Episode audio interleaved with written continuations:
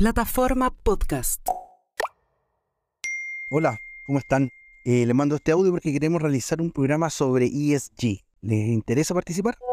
Sí, sí, por supuesto que sí. Buenísimo. ¿Y de qué podemos hablar? Activos, buenas prácticas, cohesión social, diversidad, estrategia, xenobiótico, yacimientos, zonas protegidas. Agnit, Alonso y Sañartu conversan, debaten y discuten sobre sostenibilidad de la A a la Z. ESG, de la A a la Z, es una presentación de Estado Diario. Hola amigas y amigos. Les doy, soy Soledad Alonso y les doy la bienvenida a este capítulo 11, penúltimo episodio de esta temporada del podcast ESG de la A a la Z. Pero no se preocupen porque gracias a que ustedes nos escuchan y nos difunden, probablemente vamos a tener una segunda temporada. Voy a saludar a mis queridas panelistas. Hola Manuela, ¿cómo estás? Hola Sole, ¿cómo estás? Hola Tamara, ¿cómo estás tú? Muy bien, Sole, muchas gracias. Hola Manuela también. Ok, entonces como ustedes saben, cada 15 días y gracias a la producción del equipo de Estado Diario, estamos junto a Manuela Sañartu y a Tamara Agnich conversando y analizando de manera cercana los desafíos que nos plantea el nuevo paradigma del desarrollo sostenible bajo la sigla ESG o ASG. Y como siempre lo tratamos de hacer eh, de una forma animada, una conversación que sea amena, para que ustedes puedan escuchar y ver donde quieran. Puede ser cuando hagan una pausa en el trabajo, cuando se desplacen hacia algún lugar, en sus momentos de esparcimiento. ¿Por qué no, por ejemplo, el fin de semana, cuando quieran relajarse, pero a su vez escuchar algo interesante y entretenido? Aquí estamos nosotras. Y les recuerdo que nos pueden encontrar y visitar las veces que quieran en Spotify, Apple Podcasts, YouTube y en la plataforma legal de Estado Diario.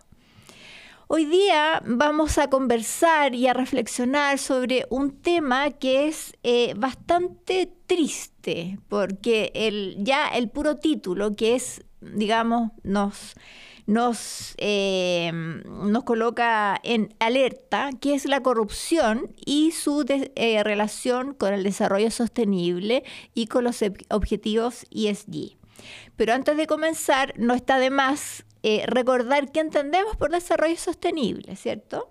Que no es más que el desarrollo económico actual en equilibrio entre las variables ambientales, sociales y económicas sin comprometer eh, las capacidades y las necesidades de las generaciones futuras.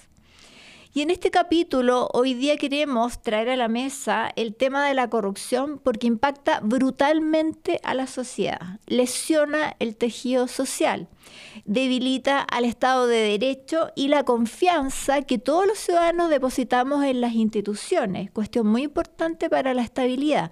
Y así se pone en jaque la estabilidad de la gobernanza de los países, la democracia, derechamente, junto con afectar el desarrollo sostenible. ¿Y por qué? afecta el desarrollo sostenible? Porque justamente son las personas más vulnerables o el sector de la, de la población más desprotegido, que es el que primero sufre las consecuencias de eh, la desviación de fondos para eh, y por lo tanto se queda se invierte menos en servicios que son básicos para poder desarrollarse una sociedad como la educación, la salud, la vivienda, etcétera.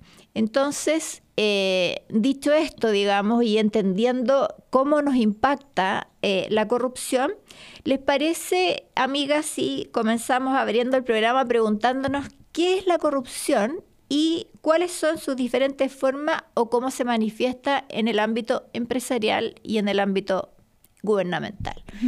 Es una pregunta larga, pero vamos de a poco. no sé, ¿quién quiere Mm, parte tuya te complementa. A ver, yo creo que es importante, como casi todo en la vida, saber que la corrupción y lo que entendemos por corrupción ha ido evolucionando en el tiempo. Mm, por ejemplo, Hace algunos años entendíamos que corrupción inmediatamente se nos venía a la cabeza sector público, político, funcionarios del Estado. Hoy día sabemos que la corrupción es bastante más amplia y existen definiciones diversas, desde la que nos da la Real Academia de la Lengua, que nos dice que no es otra cosa que depravar, romper, Em, y algunas otras características que nos da la Real Academia, eh, pero también organismos especializados que han tratado de eh, buscar una definición que a su vez permita eh, a todos, a todos los integrantes de una sociedad, ir adoptando medidas conducentes a combatir este, este fenómeno. Es así que, no sé, Transparencia Internacional, que es uno de los organismos que podríamos decir como que la llevan en esta materia de combatir la corrupción, lo define como em, el abuso de poder em, de funcionarios públicos en beneficio propio. Así es. A mí me gusta definirlo de una manera bastante más sencilla que, de nuevo, nos permite ir encontrando inmediatamente los antídotos. Simplemente abuso de poder porque sabemos que donde hay poder hay posibilidad de corrupción. No confundir con eh, poder con abuso de poder, porque el poder es muy bueno en sí mismo. Y el es necesario. Es muy necesario, nos permite ordenarnos como sociedad, establecer ciertas jerarquías para ponernos de acuerdo en, y no entrar en un caos, ¿verdad? Entonces, es muy importante el poder y es necesario cuidar ese poder. Por lo tanto, cuando definimos la corrupción como abuso de poder, que puede ser en el ámbito público o en el ámbito privado, sabemos inmediatamente dónde podemos ir poniendo eh, ciertos antídotos. Sí, yo creo que es importante, igual como lo hicimos en el capítulo de lavado activo, distinguir en el fondo el fenómeno de corrupción del delito, que al estar tipificado lo hace mucho más estricto, una definición eh, más específica y más difícil en el fondo de de tipificarlo al final. Eh, pero como fenómeno es muchísimo más amplio. Y acá yo, les quería contar que a mí por lo menos me sirvió mucho, de repente son esas cosas que a uno le hacen clic. Sí, hace un tiempo fui, escuché una mm, eh, entrevista donde hablaba de la cortina, que es esta filósofa española que habla de ética. Gran filósofa. Exactamente, de ética y filosofía. Y ella decía, por ejemplo, a propósito de la profesión, ella decía que hay bienes internos y bienes externos.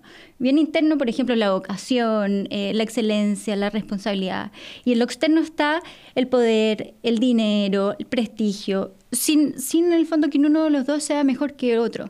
Pero cuando se desatiende el bien interno y se produce este desequilibrio, ella decía, se produce corrupción. Y a mí me hizo mucho sentido ponerlo de esa manera, porque en el fondo se deja desatender el propósito, la naturaleza de la función, por ejemplo, pensando en un funcionario público, poniéndolo en el bien externo, el dinero, el poder, prestigio. O un gerente general. Y por ejemplo, por supuesto, claro, por ejemplo, en lo privado, digamos, también tenemos, eh, pues siempre se asocia al soborno, pero existe el uso de información privilegiada, por ejemplo, existen eh, también el, fraude y la estafa eh, dentro de las empresas, ¿no es cierto? Y todo lo que, bueno, ahora se viene a legislar y a sistematizar como la ley, el ya ley casi, de delitos económicos. Sí.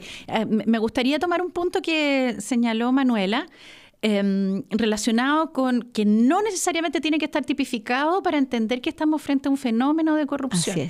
En Chile, recién a partir del año 2018, diría yo que desde el ámbito jurídico se empezó a relevar eh, ciertas figuras delictivas asociadas a corrupción, como la corrupción entre particulares, por ejemplo. Exacto. Pero no significa que antes del 2018 la corrupción entre particulares no haya sido nociva para el desarrollo de, eh, eh, de la economía. Entonces, es sumamente importante hacer esa, esa, esa, distinción, que no necesariamente porque no está tipificado deja de ser malo. Bueno, sigue siendo nocivo. Complementando lo que dice Tamara, de hecho hemos visto que en los grandes escándalos, al principio las autoridades o las personas involucradas decían, pero es que yo no está tipificado esto, entonces yo no he cometido ningún delito. Claro, pero resulta que lo que está haciendo se ve horrible y es algo que ahora ya y se hablaba de, no, si fue una irregularidad o un error y no, y no, y no decíamos derechamente, nombrábamos esto es corrupción, a secas. Sí, pero también tenemos que ser cuidadosos ahí de no tratar de, por así decirlo, de estigmatizar eh, todo. esto también va teniendo evolución en la concepción misma, en la distinción que hacemos del fenómeno. Por ejemplo, cuando yo era chica, hace uh, mucho, y existía la CTC, uno tenía que tener un amigo en la CTC para que te diera línea telefónica. Hoy día eso es impensado, ¿verdad? Eh, pero en ese momento no se veía como malo. ¿Te fijas? Ahora, uno lo analiza hoy día con la información que tenemos y evidentemente que eran actos de corrupción el usar el amiguismo, el pariente, el pituto, que El al final había claro, hasta tráfico de pitutos para ver que te pusieran el- la solicitud de línea telefónica más, más arriba. Eh, y eso ha ido cambiando y yo creo que eso es muy bueno para ir alineando eh, esta concepción del fenómeno de corrupción con lo que queremos lograr con el desarrollo sostenible, que no es afectar, que es no afectar la capacidad de generación de, económica de la Ah, futura de la generación. generación. Y hablando de los desarrollos sostenibles o de los objetivos, ¿cómo afecta la corrupción? ¿Cómo ven ustedes que la afectan? ¿Y cuáles son los a los al desarrollo sostenible o a los objetivos de desarrollo sostenible y cuáles son los impactos que genera tanto en lo social, en lo ambiental y en lo económico. Yo creo que la corrupción en términos generales y, y- como yo lo entiendo, de alguna manera distorsiona eh, lo que debiese tener prioridad, digamos, el foco, lo desvía, desvía la atención y desvía recursos.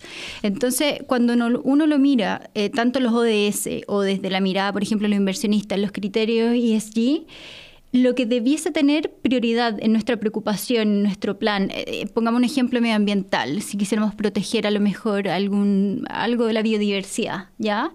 Pero, pero porque, porque está por extinguirse. amenazada. Exacto. Pero hay intereses que a lo mejor ese, ese pez es materia prima para, qué sé yo, otra cosa, y hay corrupción de por medio, se desvía el foco, que es la protección de esa especie. Y yo creo que eso se puede hacer extensivo a cualquiera de los ámbitos de los criterios ESG y, y es transversal al- a, lo, a Es lo ODS. impedir, digamos, el- los objetivos o eh, truncar, digamos, los objetivos de desarrollo sostenible. ¿Qué- ¿Cómo Claro, lo ves tú, porque Tamara? se empiezan a tomar en consideración variables que nada tienen que ver con el funcionamiento normal de la economía, oferta y demanda. ¿cierto? Exacto. Entonces, cuando aparecen fenómenos de corrupción, se toman decisiones en base a otros criterios, que puede ser la mayoría de las veces dinero. ¿ah? Eh, no siempre. No, la claro. corrupción no necesariamente es en plata. También puede haber corrupción por eh, la obtención de fama. Exacto. Beneficio. Sí, beneficio, en fin. Entonces, cuando eh, hay algo que interrumpe la- el normal funcionamiento de las reglas del libre mercado, evidentemente que se afecta todo lo que tú querías lograr.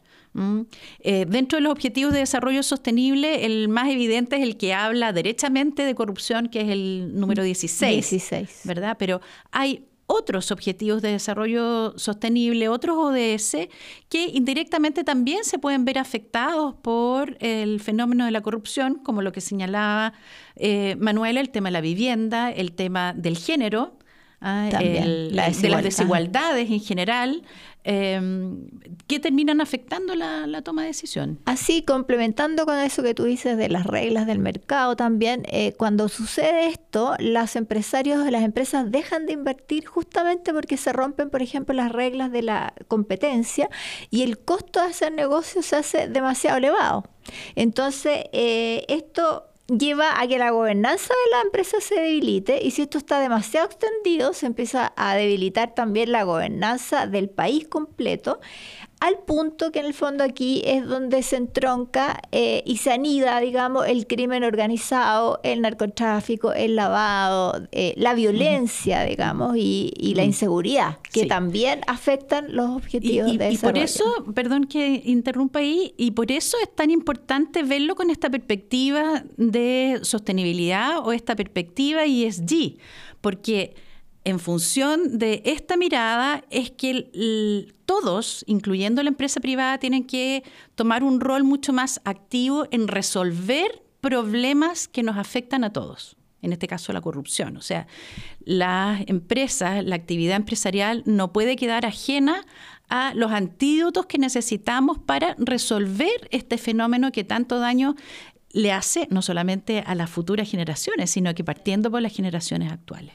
O sea, de hecho, la oficina para la eh, de las Naciones Unidas contra la droga y el delito, dice que aquí tienen que actuar todos eh, en armonía, o sea, los gobiernos, eh, las empresas privadas, o sea, lo público con lo privado, pero también las organizaciones civiles, la sociedad en su conjunto, el ciudadano de a pie que finalmente tiene que hacer, levantar alertas cada vez que ve este tipo de, o, o es testigo de una corrupción y no tener miedo. Sabemos que muchas personas que han denunciado no lo han pasado bien y va a seguir pasando, digamos, a pesar de que ya hay leyes, por lo menos del sector público, que protegen al denunciante. Pero eh, si esto no lo resolvemos entre todos, como dice este organismo internacional, entonces no, no tiene sentido atacar por un lado fragmentado, digamos. Esto tiene que ser una... Y, y ahí yo, yo quisiera decir algo, que yo lo que encuentro muy peligroso de la corrupción es que ante el primer escándalo de corrupción todos nos escandalizamos. Pero de a poco, cuando empiezan a aparecer nuevos, eh, uno lo empieza a normalizar. Y, y, empieza hasta como suerte de indiferencia o apatía. Eso es lo peor. Y ahí es muy complicado, porque como dice la Sole, esto es sistémico. O sea, la solución de la corrupción no depende de la ONU, no depende de una comisión específica contra la corrupción. Es que acá hay un rol de cada uno. De todos. De todos. De todos. Y, tal como dices tú, la, ONU y otros organismos internacionales han sido muy enfáticos en eso, pero es porque es así. O sea, esto lo resolvemos entre todos y salimos bien o individualmente nos podemos hundir. Exactamente. Porque al final la corrupción la pagamos todos. así es. Eso está súper claro. Hay, otro punto que me gustaría relevar ahí en, en términos de lo complejo que es el fenómeno Em, que lo tocamos en el capítulo del lavado de activos, ¿verdad? Que la corrupción termina siendo un arma de dos filos muy filudos. Porque por un lado es una fuente generadora de recursos para el corrupto, el que recibe estos, estos ah, dineros, pero por otro lado la corrupción te permite eh, ir profundizando ciertos fenómenos delictivos por el poder que tiene el dinero. O sea, no sé, el traficante de armas que tiene mucho dinero puede corromper al, al, señor de la aduana, al señor del, del banco, eh, al, al, ejecutivo, eh, qué sé yo, de, de, una empresa privada, cualquiera, por ese poder corruptor. Entonces, por eso es que los organismos internacionales le ponen tanta atención a este fenómeno de la, de la, de la corrupción, por lo complejo que es. Sí. Así es. Y eh, ya que estamos en la corrupción, ¿cómo creen ustedes que afecta eh, la corrupción a la reputación y a la confianza de las empresas? O, de las instituciones, digamos. ¿Mm? O sea, negativamente. O sea, claramente sí, pero digamos, ¿cómo digamos, eh, de qué depende un mayor o menor impacto en la reputación? yo creo que em, como también en muchos otros fenómenos, depende mucho de la consistencia y la coherencia que pueda tener una determinada organización entre las cosas que dice hacer y las que efectivamente hace. ¿Mm?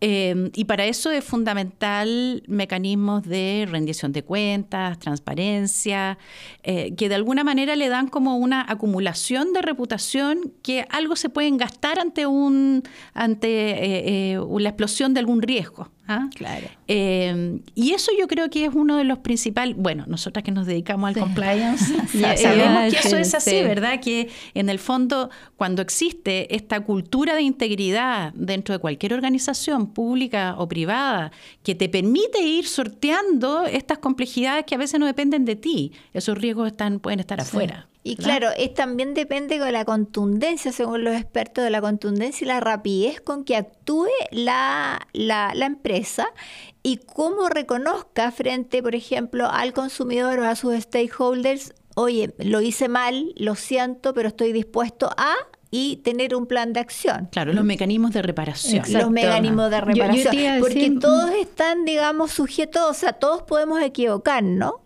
Y todos podemos tener en la organización falencia, porque no es, no es fácil instalar una cultura de integridad. Pero a medida que hay, como decía Tamara, coherencia entre lo que yo digo, ahí es donde se pone a prueba eh, la contundencia o la coherencia entre lo que yo digo que hago, lo que publiqué en la página web, en las políticas, y lo que finalmente ve genuinamente la opinión pública, el ente investigador, etcétera. Sí, yo, yo iba a decir también que eh, yo creo que la prevención es siempre lo más efectivo y lo más barato al final del día. Eh, yo creo que, claro, efectivamente las empresas tienen que trabajar tanto en planes preventivos como reactivos. Y dentro de la prevención las capacitaciones, la educación, el programa de, el programa de compliance, etcétera. Y es eso lo que va generando cultura. Eh, buscando eso en común que tienen las, distintas personas, todos los stakeholders al final de, la, de la empresa. Y yo creo que, que... O sea, nosotras que estamos en el mundo de compliance sabemos que eh, un, un sistema adecuado y eficaz para prevenir delitos y además un monitoreo constante. y que te permite además reaccionar mejor y más rápido ante cualquier evento. Un poco claro, el tema del manejo de crisis y el tema de, claro, porque los riesgos sabemos que no los podemos mitigar al 100% todos, pero qué importante es que las empresas se pongan em, en situaciones donde se puedan visibilizar ciertos riesgos para eh, aplicar los antídotos necesarios del tamaño correcto, porque tampoco vamos a ponerle, no sé, un cañón a una hormiga. ¿ah? Eh, no, tiene que haber una, también una proporcionalidad entre el tamaño entre el del daño riesgo, ocasionado por el riesgo, Exacto, el impacto. entre el impacto. Eh, entonces también entender que los antídotos, esta cosa preventiva que habla Manuela, que es tan necesaria, no tiene por qué ser invalidante de la propia actividad empresarial. o sea, tiene que ir en coherencia también a el tipo de organización, al giro, al tipo de liderazgo incluso de eh, los líderes de, que es tremendamente importante el tema del liderazgo, porque ahí va permeando, se puede ir permeando una cultura de integridad, como, como decías tú. Y con respecto a algunas armas, no sé si se puede decir armas o herramientas que ayudan eh, a, la prevención de la corrupción, ¿qué papel juegan aquí la transparencia y la rendición de cuentas? Bueno, la transparencia uno, puede hacer como un símil, ¿no? Donde hay un foco en la noche iluminado, es eh, mucho más difícil que ocurra un lanzazo. Es lo mismo ocurre con la corrupción, en aquellas partes donde hay eh, más transparencia, eh, más rendición de cuenta, hay menos probabilidad de que ocurran hechos de corrupción. Ahora, tampoco podemos aspirar a la casa de vidrio. No sé si se acuerdan de la casa de vidrio. No, no es esa la idea, ¿ah? que, que, estemos totalmente desnudos ante eh, la opinión pública. Pero sí en aquellas partes, y, eso también puede ir, las necesidades de la opinión pública también pueden ir variando y que no significa que vamos a terminar totalmente, eh, eh, no sé, dando cuenta absolutamente de todo lo que se hace, pero sí con esa conexión de saber qué es lo que le está interesando a este entorno, a cada stakeholder, eh, con el que además de nuevo retomamos la idea que está bajo los ESG de entrar en diálogo con cada una de las partes interesadas para resolver en conjunto este fenómeno. Y ahí yo creo que juega un papel fundamental la reportería integrada, como lo hemos hablado. Por ejemplo. Porque siendo veraz, transparente, ¿no es cierto? Y rindiendo cuentas de lo que realmente estamos haciendo y no informar cosas que no estamos haciendo por ejemplo. Bueno, también tuvimos un capítulo, ¿verdad?, sobre el greenwashing. Tuvimos un capítulo sobre importante el es cómo se empiezan a cruzar, ¿no? Todos los caminos se van entrecruzando, efectivamente. Ahora, eh, ¿cómo pueden las empresas, creen ustedes, eh, incorporar la lucha contra la corrupción en su estrategia ESG y en sus prácticas comerciales? Bueno, el tema valórico, la declaración de valores que hace eh, cada organización, que normalmente está contenida en sus códigos de ética, que ojalá sea genuino, porque también lo hemos visto que hay algunas organizaciones que tienen códigos de ética que se lo encargaron a un tercero, su redacción, y que no tiene ninguna eh, relación Claro. con lo que realmente sí. eh, piensa o aspira eh, los miembros de esa organización. Entonces, lo primero es la declaración de valores, que te permite, ¿verdad? Y ahí Eh, volvemos a la consistencia Así de los es. valores. Así Sí. es. ¿Cierto? Yo, yo creo que mm, en el fondo es importante entender que la corrupción atenta contra la sostenibilidad. Es así, por un millón de factores. O sea, de partida ante un escándalo reputacional. Eh, la, la reputación tiene un costo en la sostenibilidad importante para los inversionistas, eh, especialmente, pero no únicamente. O sea, incluso accionistas, los propios empleados. Entonces, yo creo que no es solamente porque se vea feo o porque es peligroso, es que yo creo que cualquier accionista, socio inversionista que tiene interés en el desarrollo de una empresa está buscando al final del día la sostenibilidad de ese negocio. Sí. Eh, y, y ahí si lo llevamos de nuevo a los ESG, a los ASG, eh, claro, la corrupción puede tener impacto en cuestiones ambientales, puede tener impacto en cuestiones En sociales. social. Y es el gobierno corporativo, la G de los ESG, los que les puede dar el sostén para combatir eh, estas prácticas. Exacto. Y para eso los altos directivos tienen que estar muy convencidos de que su gobierno corporativo tiene que ser robusto y estar alineado con, ya con un propósito ESG. Exacto. Y como lo hemos dicho muchas veces, incorporarlo al negocio derechamente y así convencer, digamos, a los accionistas de lo bueno que es, digamos, y por qué, no de lo bueno porque sí, sino que, que también esto les trae eh, ganancias de largo plazo, pero que son tremendamente importantes. Y Claro. además, como lo, lo- lo veíamos también al principio, cuando una empresa quiere atraer nuevos inversionistas, es importante mostrar y convencer, ¿cierto?, de, de- de- de que este negocio es duradero. Y cuando el inversionista ve un escenario de corrupción, no solo en la empresa específica, sino que en el mercado en general, se abstiene, se abstiene porque no tienes certeza de nada. En el fondo se te transforma una inversión muy ineficiente. Entonces, yo creo que desde todo punto de vista es muy relevante para las empresas gestionar eh, el tema de la corrupción. Y ser firmes en apegarte a esas declaraciones valóricas. Eh, podemos ver que en, en- en la historia económica los mayores escándalos de corrupción han, eh, han sido actores, eh, empresas que, tienen, que vienen de países que tienen bajo índice de percepción de la corrupción. ¿ah? Eh, pero que han ido a otros lados, A otras supuestamente, claro, eh, porque la cultura se los ha pedido. Bueno, parte de la importancia que tienen los lineamientos internacionales en esta materia, la Convención contra el Cohecho de la OCDE, por ejemplo, es que las empresas vayan donde vayan, se comporten de la misma manera.